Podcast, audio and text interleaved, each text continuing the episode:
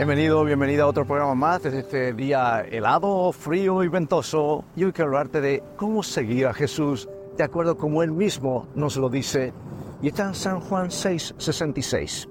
Aquí hay un pasaje intrigante que nos dice, desde entonces muchos de los que habían seguido a Jesús lo dejaron y ya no andaban con Él. Jesús acababa de hablar sobre la importancia de comer su carne y beber su sangre, una declaración que resultó difícil de entender para muchos. Y la respuesta de la multitud fue que muchos de sus seguidores dejaron de seguirle. Bueno, en este versículo nos presenta un momento crucial que los seguidores para los seguidores de Jesús. Y es una realidad que en nuestra propia jornada de fe debemos enfrentar también. Porque seguir a Jesús no siempre implica caminos fáciles o respuestas claras. Hay ocasiones donde sus enseñanzas desafían nuestras expectativas y nos llevan a confrontar nuestra comprensión del discipulado. Y aquí en el versículo 67, Jesús, al ver que muchos se retiraban, pregunta a los doce, ¿también ustedes quieren irse? Y la respuesta de Pedro es un testimonio profundo de lo que significa seguir a Jesús. Dice el versículo 68, Señor, ¿a quién iremos?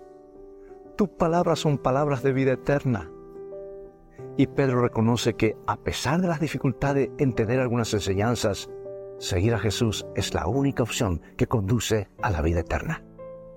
Por eso cuando tú y yo enfrentamos dificultades, cuando tienes preguntas y respuestas o desafíos, pues los que todos tenemos en nuestra fe, pregunto, ¿elegimos retirarnos o quedarnos con Jesús? La fe genuina implica no solo seguir a Jesús cuando todo tiene sentido, sino también cuando las cosas se vuelven difíciles y desconcertantes. Hoy la pregunta de Jesús resuena en nuestras vidas. ¿También ustedes quieren irse? Ante las incertidumbres y desafíos, recordemos las palabras de Pedro, Señor, ¿a quién iremos? ¿A quién podemos ir? Tus palabras son palabras de vida eterna.